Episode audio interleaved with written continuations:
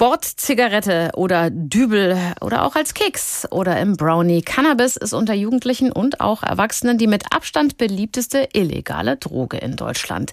Zehn Prozent aller Jugendlichen haben schon mal Cannabis konsumiert und diese Zahl hat sich in den letzten zehn Jahren fast verdoppelt. Legal kann man Cannabis in Deutschland bisher nur bekommen, wenn es der Arzt oder die Ärztin verschrieben hat. Das geht seit 2017 zum Beispiel zur Schmerzlinderung bei Schwerkranken. Das soll sich aber bald ändern. Die Bundesregierung plant Cannabis zu legalisieren. Die Droge soll dann kontrolliert in lizenzierten Läden für den Freizeitkonsum freigegeben werden. Heute startet in Berlin eine große Cannabis-Konferenz, zu der 5000 internationale Expertinnen und Experten aus Medizin, Wirtschaft, Politik und Recht erwartet werden. Mit dabei auch der Sucht- und Drogenbeauftragte der Bundesregierung, Burkhard Blinert. Ich habe vor der Sendung mit ihm sprechen können. Die kontrollierte Freigabe von Cannabis zu Genusszwecken ist ja nun nicht unumstritten. Es gibt eine Menge deutlich härterer Drogen, wie etwa Opioide, die ja durchaus auch verschrieben werden, Heroin, Kokain, aber auch den völlig legalen Alkohol. Wo steht denn da Cannabis für Sie in der Rangfolge? Mir geht es um einen Paradigmenwechsel in der deutschen Drogen- und Suchtpolitik und ich möchte die Gesundheitsorientierung absolut in den Mittelpunkt stellen. Und deshalb rede ich eben auch lieber davon, Schutz und Hilfe den Konsumierenden anzugedeihen. Das treibt mich an, dass der Koalitionsvertrag die regulierte Abgabe von Cannabis in lizenzierten Fachgeschäften an Erwachsenen formuliert hat finde ich einen großen Gewinn und Fortschritt, um endlich eine gesundheitsorientierte Drogenpolitik auch in Deutschland umzusetzen.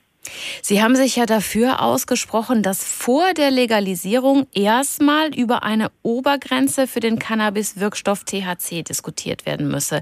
Warum ist so eine Obergrenze bei der Legalisierung von Cannabis in Ihren Augen so wichtig? Ich bin Anfang Januar in das Amt gekommen und dass wir viele Fragen, die mit der Regulierung von Cannabis verbunden sind, diskutieren.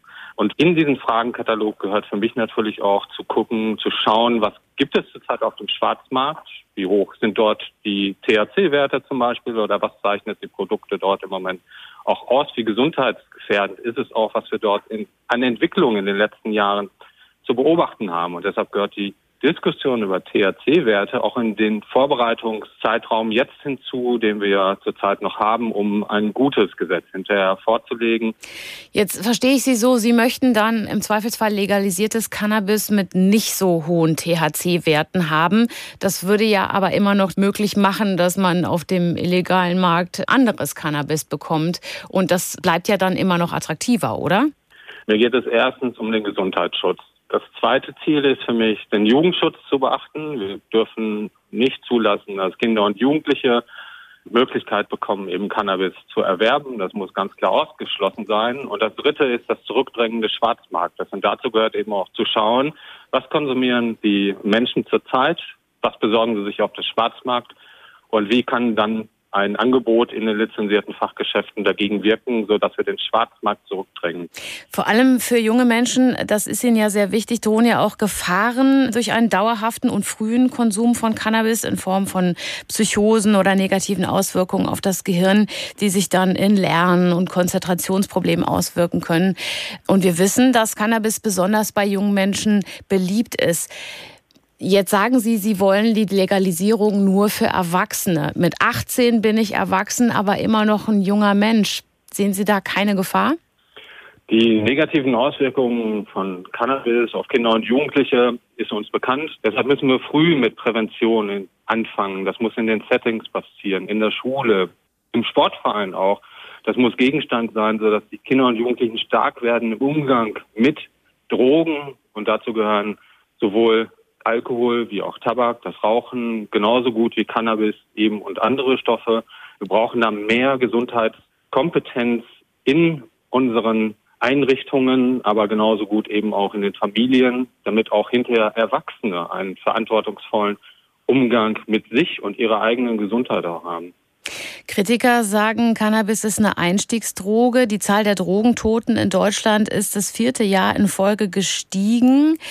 Wie passt das zusammen, Cannabis dann jetzt zu legalisieren? Es geht darum, dass eine Strafverfolgung dort überhaupt nicht hilft. Hilfe und Schutz statt Strafe, das ist das Motto, was letztendlich Gesundheitsorientierung bringen kann in einer fortschrittlichen Drogen- und damit einer guten Gesundheitspolitik, die die Menschen eben auch erreicht und die auch die Erwartungen der Menschen erfüllt. Müssen wir dann nicht eigentlich noch viel früher ansetzen und zwar bei einer Droge, die uns allen bekannt ist, die in den Familien oft äh, mit auf dem Tisch steht, nämlich dem Alkohol? Oder ist es für Sie ein ganz anderer Punkt?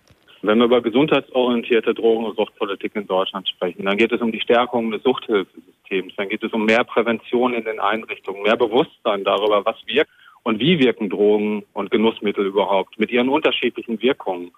Und in dem Kontext gehört natürlich eben auch Alkohol dazu, dass wir uns klar und bewusst machen, bei Kindern und Jugendlichen hat Alkohol eigentlich nichts zu suchen, weil die medizinischen, gesundheitlichen Folgen von Alkoholkonsum bei Kindern und Jugendlichen auch genauso zu bewerten sind und das ist einfach schädlich in Kinder- und Jugendhänden.